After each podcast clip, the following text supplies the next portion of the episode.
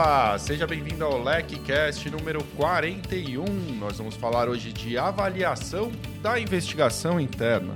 Meu convidado de hoje é o Carlos Aires, que é sócio de Maeda Aires e Sarubi Advogados e professor da LEC desde 2012, quando a LEC começou. Eu fui aluno do Carlos e hoje tenho o prazer de ter ele aqui no LECcast para a gente falar sobre esse assunto tão importante que é a avaliação da investigação interna. É algo que pouca gente tem contato e que certamente vai ser muito rico para você que está nos ouvindo hoje. Carlos, seja muito bem-vindo ao LecCast, cara. Prazer ter você aqui hoje.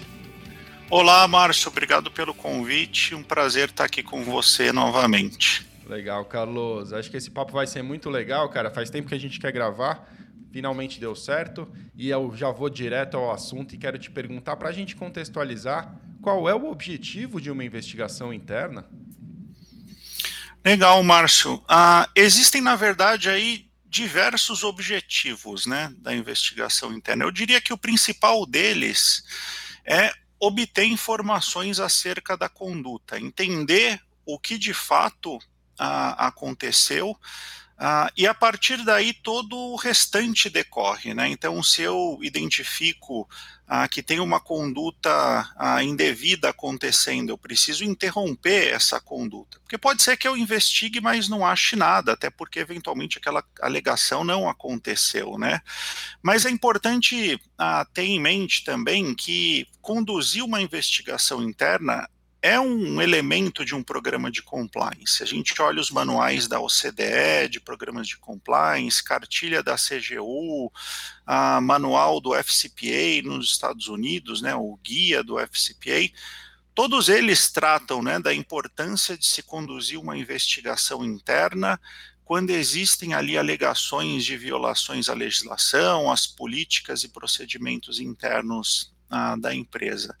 E isso permite também né, a que a empresa defina a sua estratégia, porque se a empresa conduz ali uma investigação interna, ela identifica, por exemplo, que um empregado ofereceu uma vantagem devida para agente público. Isso permite que a empresa reporte para as autoridades, adote medidas de remediação com relação àquele empregado, que aprimore o seu programa de compliance para que aquilo não aconteça novamente. Mas o objetivo primordial é obter informações acerca daquela alegação, o que de fato aconteceu com relação àqueles, a àqueles fatos. Sabe o que eu acho muito legal, Carlos? Desde já você deixou bastante claro que o objetivo é levantar informações. É uma coisa que se confunde muito nas nossas aulas na LEC. A gente vê alguns alunos que têm essa visão, às vezes, um pouco romantizada da investigação. É, pensar que talvez ele seja o grande é, investigador, julgador e, e, cumule todas as funções e tenha que decidir já o que fazer logo após. E não, é, você deixou bastante claro que o objetivo da, da investigação é levantar essas informações. Né? É, é como como disse o Wagner Giovannini na nossa conversa, ele falou é, é levantar a verdade real, ou enfim, é, identificar, trazer a verdade à tona, foi uma, a expressão dele que eu achei bastante interessante. É, ainda que a verdade seja sempre bastante discutível, afinal de contas são muitas visões, muitas vezes, sobre os mesmos fatos, mas é, é, é falar de fatos, né? E isso é muito legal, fica muito claro para a gente. E, e, muito bem, identificamos o objetivo, é, por que uma investigação começa, né? como ela começa, quais quais são os gatilhos aí que dão ensejo ao início de uma investigação? Olha, esses gatilhos são os mais diversos possíveis, né? Uh, até tem um estudo muito interessante da ACFE, né, Association of Certified Fraud Examiners. A cada dois anos eles elaboram um relatório ah, e no último relatório que eles publicaram, eles trazem lá que cerca de o maior número, né, 40%, ah, das, dos casos né, de irregularidade surgem via canal de denúncia, né, os chamados hotline. E eu tenho visto isso bastante também no cliente, acho que nos clientes, historicamente, ah, tem sido isso, né, os canais de denúncia, mas existem outras coisas que com frequência, né, também dão início a investigações internas, como, por exemplo, trabalhos realizados pela auditoria, especialmente a auditoria interna, que está conduzindo ali o seu trabalho regular e identifica uh, um potencial problema. Outra coisa muito interessante, Kalai, que tem surgido também, gerado cada vez mais investigações, são as entrevistas de desligamento as empresas já fazem né, entrevistas de desligamento. O que, que muitas delas têm feito? Treinar o pessoal de RH para fazer algumas perguntas ali relacionadas à compliance. Ah, então, Calai, você está saindo aqui hoje, ah, você, ao longo desse período que você esteve aqui na empresa, você viu algo que te causasse uma preocupação com relação ao nosso código de conduta, nossas políticas e procedimentos, e por vezes, né, surge lá algumas coisas, né? Então, uh, e é importante, Kalai, que a empresa treine as diversas pessoas ali das diferentes áreas para conseguir identificar potenciais problemas. Te dou um exemplo: o sujeito entra com uma reclamação trabalhista e diz lá que era obrigado a fazer coisas escusas, né? Pô, o advogado que está tocando esse processo lá internamente da empresa precisa levantar a mão e falar, gente, que coisas escusas são essas, né? Ah, ou então tem lá uma ação de um representante comercial que está questionando uma comissão numa venda pública que não tem nenhuma evidência de atividade que esse sujeito fez. Opa, o que, que aconteceu aqui, né? Ah, ou situações em que, por exemplo, saiu uma notícia terceiro, que é meu distribuidor, por exemplo, e está envolvido na operação XPTO da Polícia Federal, enfim, a gama aqui de eventos ela é ampla, né? Não é só quando eu recebo uma intimação ah, das autoridades ou a empresa sofre uma busca e apreensão, precisa estar com esse radar ligado. Sem dúvida, né? É, é, é, um equívoco recorrente também pensar que apenas o canal é a única fonte de início das investigações. Achei muito interessante esse ponto com relação ao desligamento, né? Se de um lado muitas vezes há um descrédito no que é dito pela, pelo profissional que está saindo quando há algum, algum ressentimento, quando há muitas vezes um desentendimento, e, e isso pode levar a é uma perda de valorização mesmo do que é dito pelo profissional, porque pode parecer que ele simplesmente quer prejudicar é, superiores ou, enfim, quem ficou. É, isso é bastante. É, é, como eu posso dizer, talvez até preconceituoso, né? É um, é um pensamento é, muito limitante você cair nesse descrédito, quando na verdade você tem uma oportunidade incrível de pegar uma pessoa que não tem mais porquê, muitas vezes, é, não compartilhar aquela informação. Se de um lado pode haver um possível descrédito, um suposto descrédito, por outro pode haver realmente aquela liberação. Né? Se havia algum motivo que impedia aquele colaborador de, de denunciar, no desligamento, muitas vezes ele vai falar: quer saber? Eu estou indo embora mesmo, eu vou contar tudo o que eu sei. E isso, isso realmente tem muito valor, eu não tinha pensado, muito interessante. É, quando a gente decide investigar, Carlos, vem muitas dúvidas na cabeça dos nossos ouvintes. Né?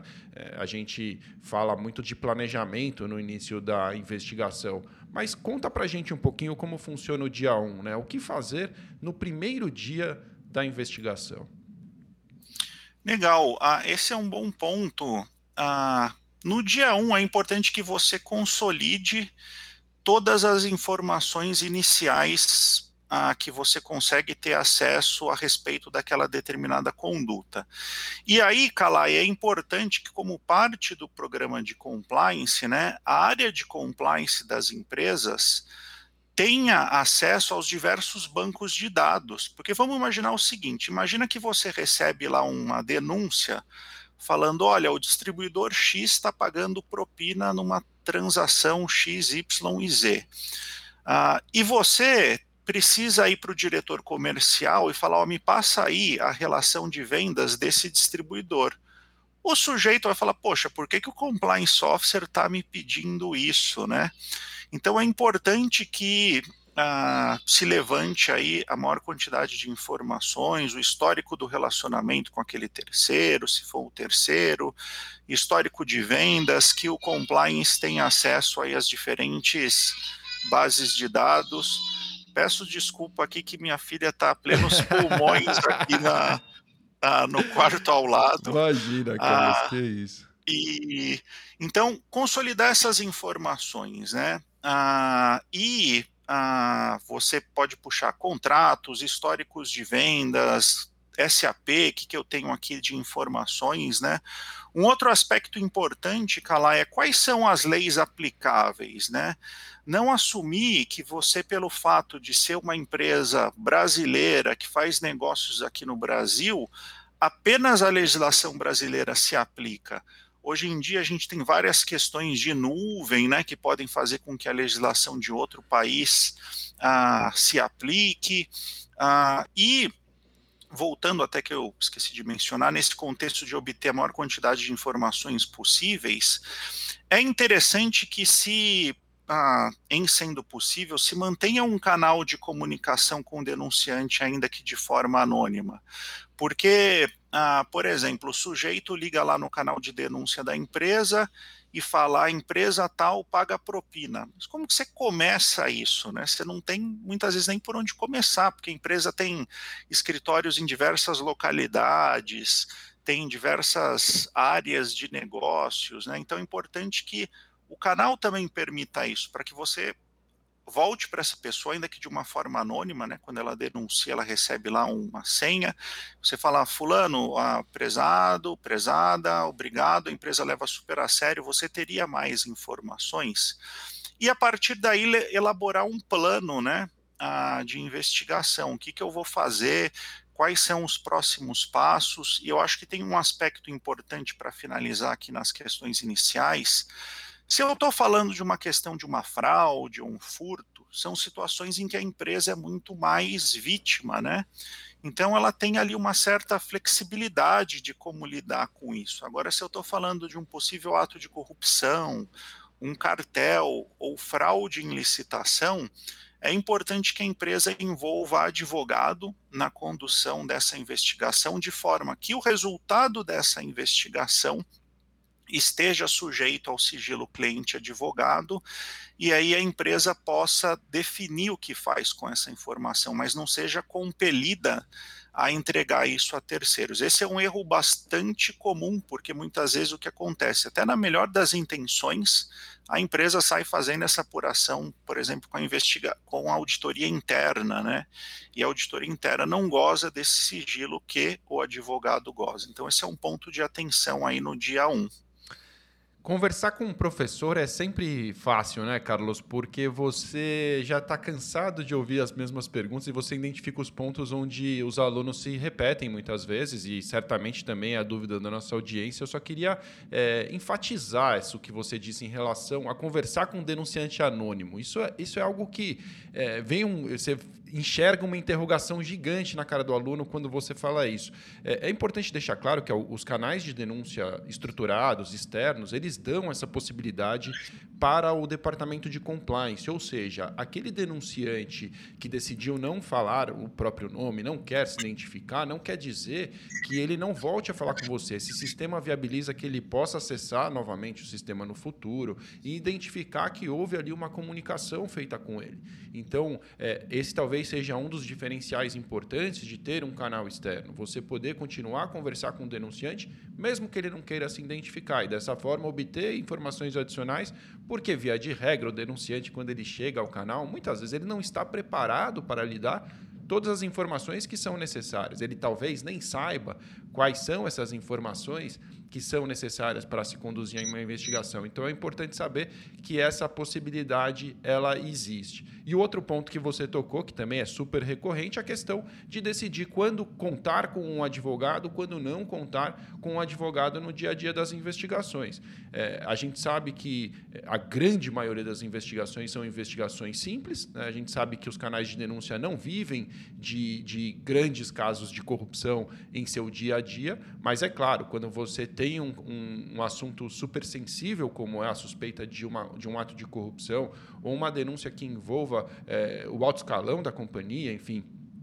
É claro que cada, cada companhia vai ter seus critérios para fazer isso, mas essa questão do sigilo é muito importante. Você poder contar com um especialista, com um advogado que tem essa, é, é, essa é, como eu posso dizer, a prerrogativa aí, essa é, condição do sigilo, né, essa obrigação até que o advogado tem de manter sigilo nas comunicações que são feitas com o seu cliente, isso é, traz bastante conforto para se investigar um caso sensível como é o caso de, de corrupção e você falou muito bem. É, ótimo, acho que demos aqui um, um belo contexto para o grande ponto que era o que eu queria conversar com você hoje, que é a questão da avaliação da investigação.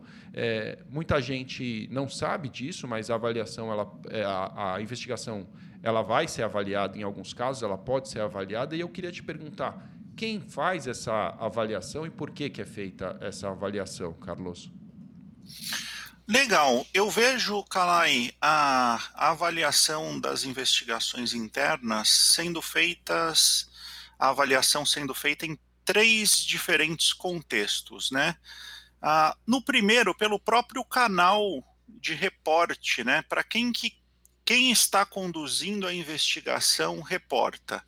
Ah, esse deve ser um canal de reporte, né? Ah, independente. Ah, então, é, esse é um ponto 1, um, né? No dia 1 um, também você precisa ter uma definição de um canal de reporte que não esteja envolvido ali nas possíveis irregularidades, né?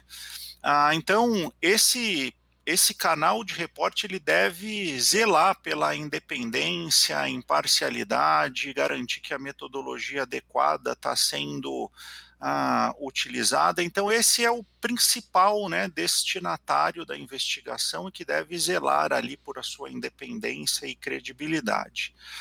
Ah, um outro contexto ah, que tem crescido muito aí nos últimos sete anos é o auditor externo, é um novo interlocutor, né, que, tem, que temos tido aí nos últimos anos. E o, o auditor externo, ele não faz uma avaliação exatamente, né, mas os auditores externos, eles fazem aí o chamado shadowing, né, e o que, que é isso?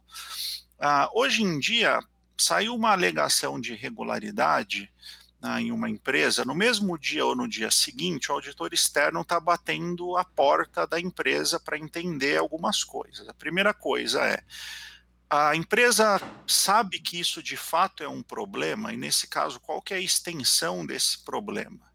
Auditor externo vai perguntar também os a, certificadores, as pessoas que prestam representação para fins das demonstrações financeiras tem algo que impacte a credibilidade dessas pessoas, o auditor externo, Calá, vai querer saber também qual é a independência dessa investigação, qual é a governança, né, para quem que quem está conduzindo essa investigação reporta, porque não pode ter lá a, né, a raposa tomando conta do galinheiro, né? ah, e por fim, o auditor externo ele vai querer saber qual é a metodologia que está sendo adotada, porque se o auditor externo ele não tiver o conforto, né, com relação àquela metodologia, que ela é adequada à alegação, à complexidade dos fatos, o auditor ele ele não avalia a investigação, mas ele simplesmente se recusa a assinar as demonstrações financeiras, que é um desastre, porque imagina que você tem uma empresa que você tem lá dívidas de longo prazo, de 10, 20, 30 anos. Essas dívidas, via de regra, ela tem lá contratualmente né, a obrigação da empresa de obter um balanço auditado por um auditor externo independente. Se você não tem isso, aquela dívida de longo prazo é trazida ao valor presente, então você quebra a empresa. Então, esse o auditor externo tem sido aí um interlocutor importante. Ah, e por fim, né, um outro interlocutor ah, é a autoridade. Ah, quando a empresa ela resolve reportar, né, ah, para as autoridades, e por isso é importante você pensar nas coisas que precisam ser feitas desde o dia 1, já pensando nesse cenário de reporte lá na frente, ah, várias perguntas vão ser feitas né, com relação à metodologia, preservação de documentos, ah, os achados, tudo isso vem aí depois nessa interação com as autoridades. Então, eu diria que esses três grandes interlocutores: primeiro, a, o canal de reporte, depois o auditor externo e, por fim, as autoridades, não necessariamente nessa ordem de importância. É, antes, eu queria te perguntar é, também sobre os pontos avaliados, né? o que, que eles olham. Você deu até um panorama um pouco sobre isso, mas seria legal a gente ir um pouco mais a fundo. Mas antes disso, eu quero te colocar numa situação difícil aqui, Carlos. Estou pensando sobre essa questão do shadowing, né? É, shadowing de sombra, né? Deve ser isso. Quer dizer, faz uma sombra na investigação, ele vai checar se aquilo que está sendo investigado está sendo feito da forma correta. E aí, na minha cabeça aqui, vem uma é, com perdão da expressão, mas uma sinuca de bico, um conflito, um, enfim, uma, uma situação difícil para ser bastante simplista, mas é que é justamente até onde vai essa, essa sombra, né? O que tipo de. Aí, curiosidade minha mesmo, o que, que é legítimo ser solicitado em algo como isso? Porque. É, se está sendo conduzida uma investigação e o auditor vai lhe pedir uma série de outras providências e vai lhe pedir que vá a fundo, não, não é possível que você acabe, fazendo muito mais do que o necessário, rasgando dinheiro, para não falar é, de alguma outra forma, ou que haja algum tipo de conflito para que é, ele finalmente esteja confortável para assinar? Quer dizer, a, até onde ele pode ir ou até onde ele deve ir é, nesse trabalho de, de avaliar? Né? Qual é o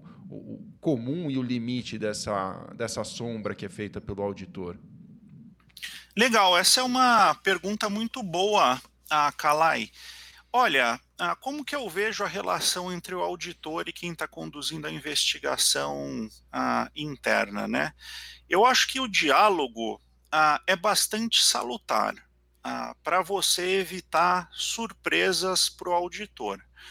Por quê? Se você já sabe que você tem um problema, ah, e você ainda está vendo qual é a extensão, dimensão, e sabe que tem um problema, vale a pena considerar interagir com o auditor externo. Por quê? Porque o pior que pode acontecer, Calá, é você estar tá ali no, no prazo né, para apresentar as demonstrações financeiras e o auditor tem uma grande surpresa. Aí, aí o auditor ainda já sabe que você sabia, você tem uma quebra de confiança, o auditor vai precisar fazer algumas etapas adicionais ah, em termos de ah, do procedimento de auditoria e não vai dar tempo. E aí você não vai ter a demonstração financeira, o que é um desastre. Olha, eu tenho feito aí shadowing nos últimos sete anos, né? Ah, e de forma geral, assim, eu acho que os auditores externos, ah, eles têm sido, pelo menos na minha experiência, bastante razoáveis, assim. Acho que a partir do momento que você demonstra uma a, a, a sua metodologia que faz sentido, tal, os inputs do auditor eles são bastante pontuais e agregam até. Porque por muitas vezes o que acontece, o auditor está ali na empresa há alguns anos, por vezes, e você está chegando agora. E o auditor externo às vezes fala para você já no começo ali, fala, Carlos, vocês estão considerando ah, coletar os dados corporativos dessa pessoa? Ah, não, por quê? Ah, porque talvez vocês queiram considerar porque essa pessoa é relevante por conta disso, disso e disso. E vejo que naquele momento um eu não tinha essa informação e aquela de fato é uma pessoa relevante. Eu acho que no final do dia, esse, a sua pergunta era super pertinente, Kalai, porque a condução da investigação pertence à empresa e quem é ali o canal de reporte, né? E aí, às vezes, você tem pequenos embates com o auditor, falar, olha, o que você está falando aqui não faz sentido por conta disso, disso e disso. Mas acho que esse diálogo franco, ah, e desde o início de um momento que você já sabe que tem um problema, ele é importante para todo mundo, permite que o auditor externo tenha visibilidade do que está acontecendo.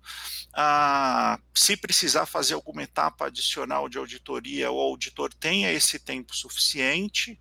E ah, eu acho que, só para finalizar esse ponto aqui, Kalai, claro. no começo era uma grande novidade, né? Então, assim, você viu uma disparidade de pedidos, de comportamentos dos auditores externos. Hoje isso já está muito mais fluido, né? Assim, já tem sete anos que esse shadowing acontece com bastante frequência. Então, os próprios auditores, eles já sabem, trabalhando né, com você ao longo do tempo, como que costuma ser a metodologia. Então, assim, não tem grande surpresa. Eu acho que no início você tinha um pouco mais desse embate e tal, mas é questão de deixar claro, a investigação pertence à empresa, aqui a gente está considerando isso que você sugeriu, porque a gente acha que faz sentido por isso, isso, isso, aqui a gente entende que não, por conta disso, disso, disso, e se chega ali a um, a um caminho, né? Mas é importante que se dê o conforto para o auditor, porque o auditor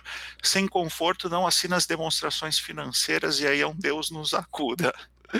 Eu, eu acho que essa palavra que você usou é fundamental, né? Dar o conforto. Ele precisa se sentir seguro. A verdade é essa. É uma grande responsabilidade assinar essas demonstrações e ele não vai fazer isso se em algum momento ele, ele sentir que há algo de errado, é, a falta de transparência da sua parte, investiga do investigador, ou enfim, de quem conduz a investigação. E, e realmente é uma situação bastante difícil não saber os, os, limites ao certo, né? Quer dizer, eles até sabem quais são os limites da responsabilidade, mas é uma responsabilidade bastante grande do auditor. Essa que é a verdade. Então, a busca por conforto pode ser realmente é, um, um, ponto de equilíbrio, né, entre os interesses do, da investigação e, e, os interesses de quem precisa se resguardar para poder fazer essa tão importante assinatura dos balanços. Quando eu, e, diga, Calai, posso falar, fazer mais um Por favor, aqui? esse tema é super rico. Esse esse seu contexto ele é importante porque se a gente olha nos Estados Unidos, né, tem lá o PCOB, que é o responsável por fazer né, a supervisão das atividades do auditor externo, tem sancionado vários auditores externos e no Brasil também a CVM, que faz esse papel né, de supervisionar e regular as atividades dos auditores externos de companhias abertas, também tem sancionado auditores né, a, com relação aí a a, a falhas na auditoria. Então, para eles também, né, o risco tem aumentado nos últimos anos, se você vê auditores externos sendo processados, então, assim, a barra do lado deles uh, subiu, e de certa forma, nesse contexto, justifica um pouco dessas medidas que estão sendo uh, tomadas, né, uh, desde então. Claro. É, é realmente uma situação de muita sensibilidade. Diálogo aí vai ser fundamental. Eu acho que você foi muito preciso nessa, nessa afirmação. Né? Precisa haver alinhamento. Acho que alinhamento de expectativas faz é, um, um, grande favor né, para que não haja desentendimentos. Quais são as expectativas? Quais são é, é, como você colocou, qual é a metodologia aplicada? Quer dizer, não é um aventureiro que está tocando a investigação. Calma, auditor, fique tranquilo, eu estou fazendo aqui a minha parte e você pode acompanhar, vou ser transparente e vou, vou te dar as informações que você precisa para ter esse conforto. Eu acho isso muito lógico, né? Mas é claro, é, é uma situação bastante difícil. Voltando para o lado. Posso só fazer o último Carlos, comentário? Você pode, Carlos, você tema... pode tudo aqui, cara. O que você quiser. Ah que isso. Eu acho, só, eu acho que o auditor externo eles têm feito um papel importante no Brasil, porque a gente olha a, a grande maioria das empresas brasileiras é empresa familiar, em que a figura do dono se confunde com a própria empresa, né? E muitas dessas empresas não fariam investigações internas. Por quê? O sujeito vai investigar e pode cortar ali na própria carne, né?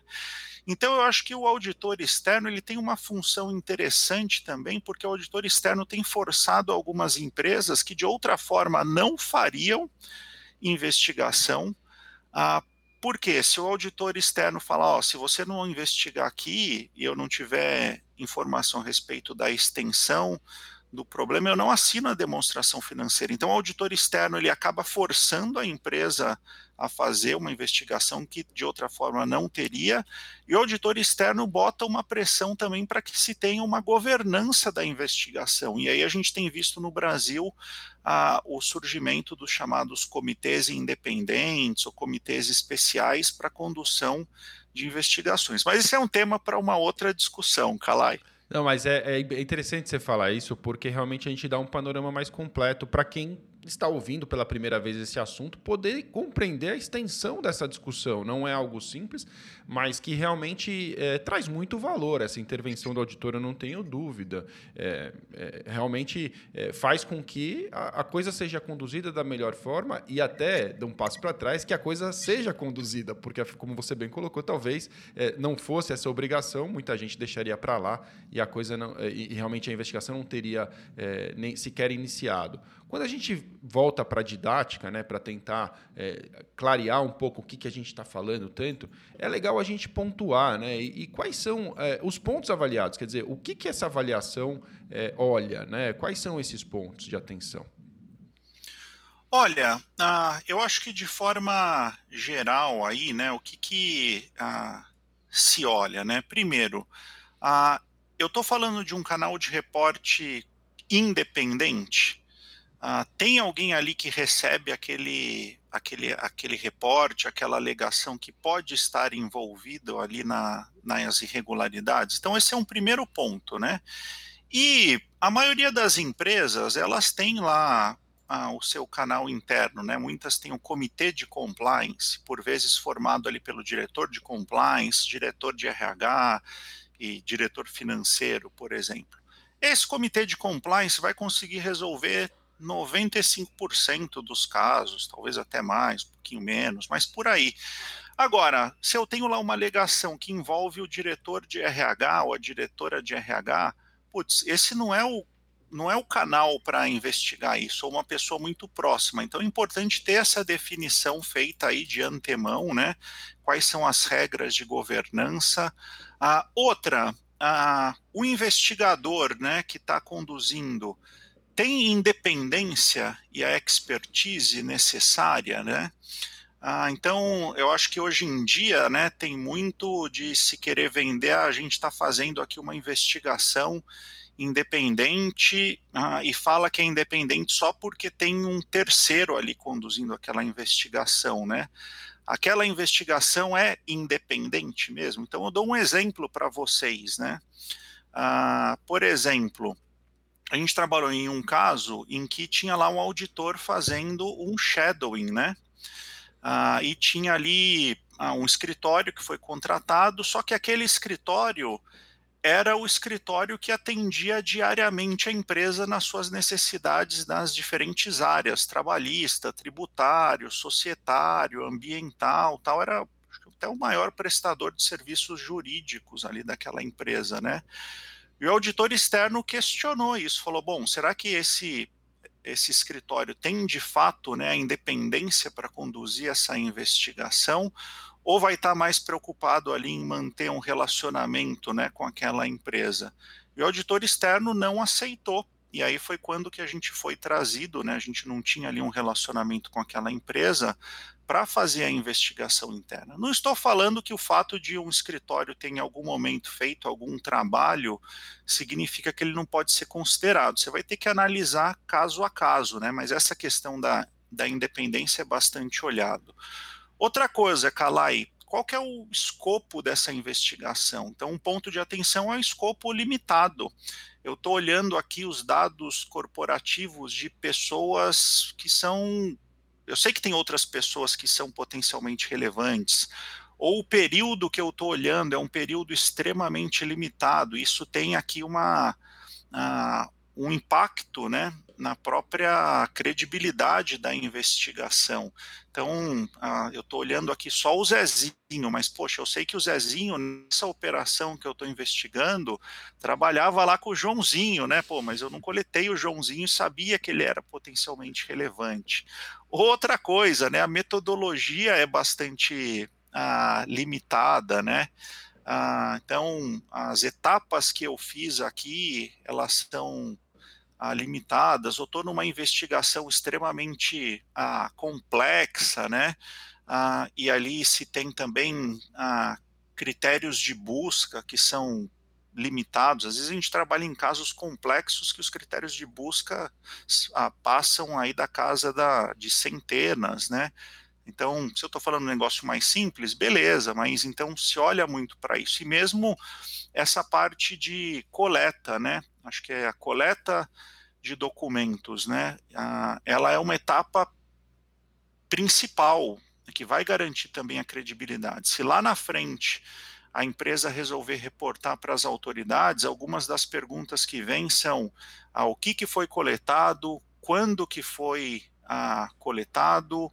Ah, então, são coisas que você precisa fazer ali no dia 1 que podem ter um impacto lá na frente. Então, resumindo, canal de reporte ah, independente, investigador independente, ah, escopo limitado, metodologia limitada, coleta de documentos ah, limitada, são todos pontos aí ah, de atenção.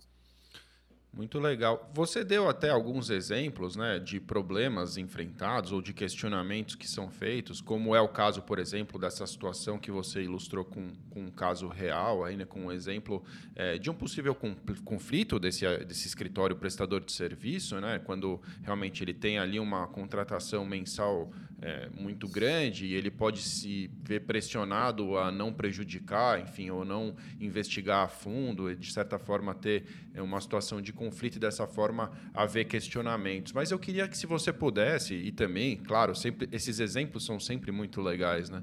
É, se você pudesse falar um pouco mais sobre esses principais questionamentos, para a gente, até para a gente caminhar para o nosso encerramento, os principais questionamentos das autoridades. O que, que as autoridades questionam é, quando tem essa avaliação? Legal. Ah, os questionamentos das autoridades, Cala, eles são bem amplos, né? Ah, e isso, eu acho que um dos legados né, da Lava Jato, eu acho que o nível ah, de interação entre as autoridades aumentou muito, então a troca de experiências aumentou muito, né? Então, ah, eu lembro até ah, de, né, aí 10 anos atrás, até mais, interagindo com o Departamento de Justiça, a ESC nos Estados Unidos. Hoje as perguntas, né, das autoridades brasileiras estão muito parecidas, né? Ah, então essa troca de experiências permitiu que as autoridades brasileiras aprendessem coisas, permitiu que as norte-americanas também aprendessem. Então hoje em dia você vê muito próximos aí os questionamentos. Né? Então, ah, eu acho que a empresa ela precisa ter sólidas respostas para perguntas como ah, quando que a possível irregularidade ela foi identificada, ah, qual que ah, foi o canal de reporte dessa investigação, qual que é o escopo ah, e a abrangência dessa investigação, qual que é a metodologia da investigação, quais documentos foram preservados, quando foram preservados, o que, que foi ah, analisado. Ah, por vezes também, né, ah, as autoridades perguntam quem são os custodiantes da investigação e o que, que são os custodiantes, né? É o termo utilizado, deriva aí do inglês, né, o custodian, que são as pessoas que podem ter informações relevantes para aquele assunto que está sendo investigado. Não significa dizer que você suspeita daquela pessoa. Não, ah, significa apenas que aquela pessoa pode ter informação relevante para aquele assunto que você está analisando. Te dou um exemplo. Por vezes, a, a gente coleta no contexto de investigações internas secretárias. Não porque você acha que a secretária fez coisa errada, né? Mas porque a pessoa, o grupo de pessoas ali que a secretária ou o secretário atende, ah, às vezes essas pessoas são cuidadosas, né? Então não registram ali as coisas, tal. Mas a secretária tem lá na agenda que no dia tal recebeu uma ligação do fulano. E esse fulano é um lobista, né? Então você acha isso. Então vejam, o custodiante não necessariamente é uma pessoa envolvida nos atos ilícitos. Então as autoridades por vezes, né, ah, vão questionar quem são os custodiantes ah, quais os critérios de buscas né, que foram utilizados até para entender né, a extensão da revisão ah, que foi feita, ah, quem foram as pessoas que foram ah, entrevistadas. Ah, um outro aspecto também, né, nem todo caso demanda isso, né, mas ah, foi feita uma análise financeira, né, Se eu estou falando, por exemplo, de uma alegação que envolve a concessão de desconto né, para um distribuidor, como que você tira dinheiro da empresa? Né? O sujeito ou chega lá no financeiro e fala, ô, oh, me arranja aí 50 mil reais, isso não existe, ou não deveria existir mais hoje em dia, né? Ou você cria um esquema lava-jato, né? Um terceiro que não presta serviço nenhum, ou você dá um desconto adicional, né? E aí esse seu terceiro fica com uma margem maior e repassa esse valor. Então a análise financeira em diversas situações ela é relevante, né? O que, que foi feito para mitigar ah, riscos, né? Durante a investigação ah, e algumas perguntas importantes aqui para finalizar, né? Ah, quanto tempo durou a investigação? Essa é uma pergunta feita com bastante frequência, né? Porque se você tem algo ali extremamente complexo, por maior quantidade de braço, recursos que você tenha, por vezes é impossível você fazer em determinado período de tempo. Até porque tem tempo de processamento dos dados, isso é tempo de máquina, por mais potente que seja o seu computador, às vezes demora semanas para isso estar feito, né? Ah, e uma pergunta que é muito feita ah, pelos próprios auditores também, né? A investigação enfrentou alguma limitação, né? Ah, você gostaria de fazer coisas que seriam importantes e que por algum motivo não deixaram ah, você fazer? Então essas são perguntas importantes ah, feitas ah, e essa limitação ela pode existir em diferentes contextos. Por exemplo, Vamos imaginar que eu, a alegação é que o Zezinho está envolvido em ato de corrupção. Recebi essa denúncia hoje no meu canal de denúncia. Mas o Zezinho saiu da empresa há um ano atrás. E eu não tenho os dados dele nem de em fitas de backup. Putz, eu tenho uma limitação importante, mas é inerente ali à atividade, não tenho o que fazer. Então, esse tipo de limitação se compreende, é importante ser claro, né? ressaltar não apenas os pontos fortes, mas os fracos da investigação. O problema da limitação é quando você ah, né, tenta coletar os dados né, de alguém ah, e a empresa fala não, aí eu não deixo, né? Ah, então, ah, esse, essa é uma limitação ah, importante, né? Ah, talvez aí não seja nem o caso de continuar né, fazendo o trabalho, porque e aí é uma investigação séria mesmo, ah, ou não. Ah, e cada vez mais eu tenho visto aí as autoridades pedindo para ter interação direta né, com o investigador. E aqui é possível de se fazer algumas coisas ainda garantindo né, o sigilo a cliente advogado. Então, isso tem sido uma sistemática mais recente aí que tem acontecido. Diga, Carlos. Não, o resumo é, é isso, Calai. Cara, você sabe que é, eu estou aqui ouvindo, prestando atenção e, e muito feliz de estar tá fazendo esse bate-papo com você, porque é de uma riqueza, é, Carlos, de informação é, que poucas pessoas têm realmente, né? Não é comum, não é um trabalho realizado por muitos advogados. Não são muitos advogados no Brasil que têm essa experiência que você tem e, e é muito rico, né? Saber isso, quer dizer, para quem está nos ouvindo agora, poder se preparar dessa forma, né? Com essas informações, é, essa questão da limitação é muito interessante mesmo, né? Em alguns cenários a limitação ela é justificável e ela é insuperável. Em outros casos a limitação ela não tem qualquer fundamentação, ela não tem qualquer fundamentação razoável e ela poderia ter sido superada, mas de repente criou-se algum obstáculo que impediu é, esse alcance das informações muito interessante pensar sobre isso, né? Quando é, é razoável que você tenha um problema como esse, quando não é, e, e dessa forma é, afetando, afetando aí a credibilidade mesmo da investigação.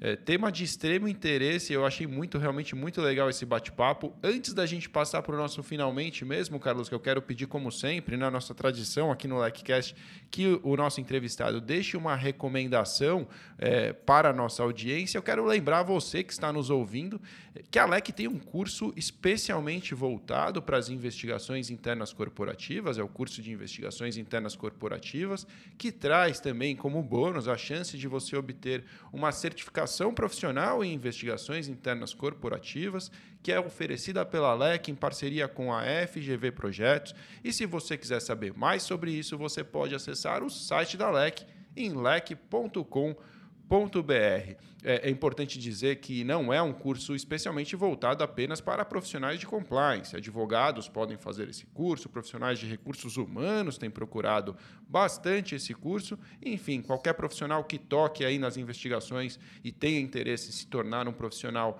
habilitado e, e certificado em investigações será bem-vindo a um curso livre e que é muito interessante. Carlos, para a gente fechar, uma recomendação aí para a nossa audiência, pode ser livro, pode ser uma dica, pode ser aquilo que você quiser deixar para a gente encerrar.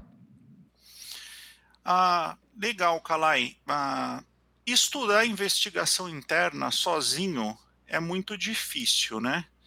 Ah, porque ah, ou você muitas coisas relacionadas à investigação elas não têm publicidade, né?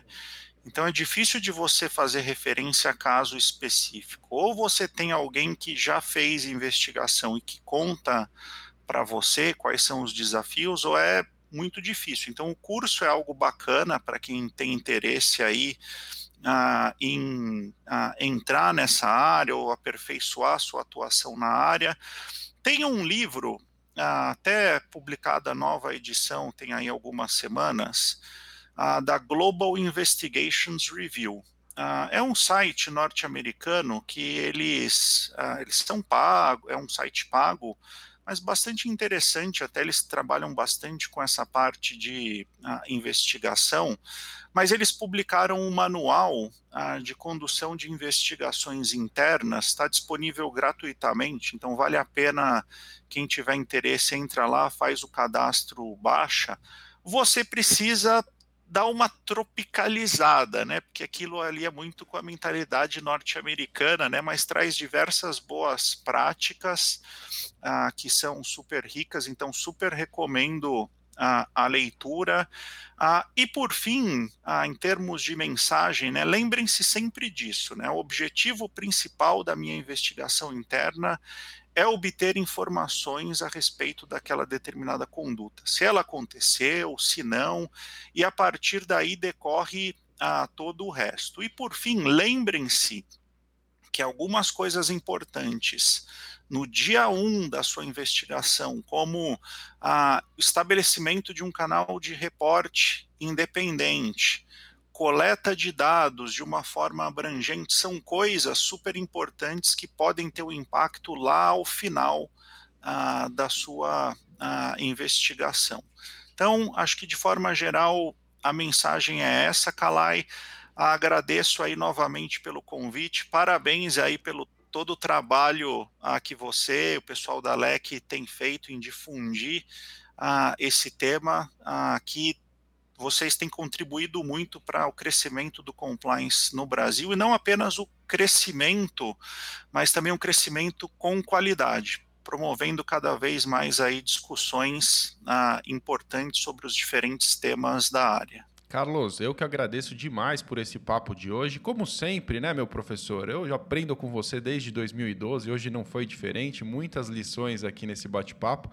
Adorei essa conversa e queria só te perguntar se você quer deixar, caso alguém queira te procurar, o LinkedIn costuma ser a melhor fonte de contato, correto? Podem te procurar por lá? Sim, fiquem à vontade para me adicionar lá no, no LinkedIn. Eu posto aí de tempos em tempos artigos, vagas que clientes ah, pedem para replicar, enfim, aí a gente vai trocando experiências. Então ficamos assim. Obrigado, Carlos, e obrigado a você que nos acompanhou até aqui. Como eu disse, se você quiser saber mais sobre compliance, você pode acessar o site da LEC em lec.com.br. Valeu!